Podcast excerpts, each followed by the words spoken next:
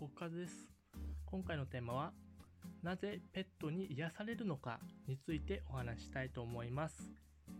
え私たちは、まあ、ペットだけでもないですけども、まあ、動物とかを見ると、まあ、見たり触れ合ったりじゃれ合ったりすると、まとてもねやっぱ可愛いなと思ったりそういうふうに癒しの効果がとても高いと思います、ま実際にそういう癒しの効果があることから、まあ、精神面や体の面のケアを行い、まあ、病気の改善を目指す目的で、まあ、医療活動の一環でも取り入れられているところがあります。そのペットの癒し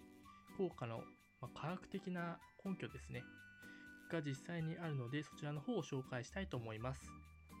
え1つ目がセロトニンですね。セロトニンはえー、以前にも日光を浴びることで分泌されるというお話をしましたが、まあ、セロトニンの効果としてはイライラやストレスそして疲労感を軽減する作用を持ち、まあ、高い癒し効果が認められているということです。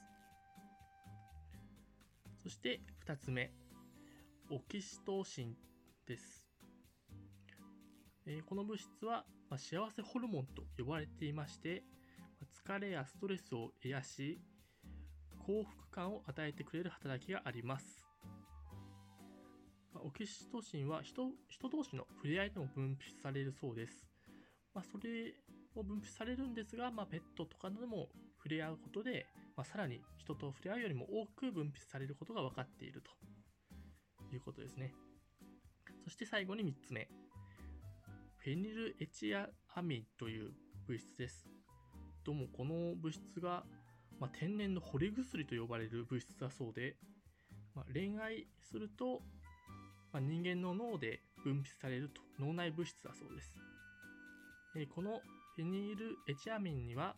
まあ、脳の働きを鈍らせる働きがあると。その例によって、まあ、ストレスの軽減に効果があるというふうに言われています。でまあ、恋をすると分泌されるそうなんですが、それ以外にも、まあ、ペットと触れ合うことでも量産されるということですね。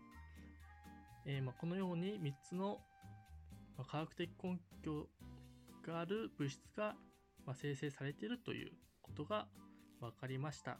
まあ、他にも、まあ、それ以外にもいろんな魅力というものがありまして、まあ、やはりま近くにいる家族のようになるペットですから、ま、他にもなんか話し相手になるとかろとコミュニケーションができるとか、いろんな様々なメリットがあるというわけです。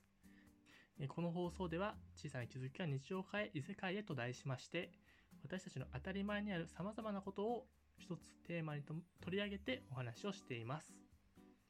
この放送の評価と、そしてチャンネルのフォローの方よろしくお願いします。それでは次の放送でお会いしましょう。じゃあねー。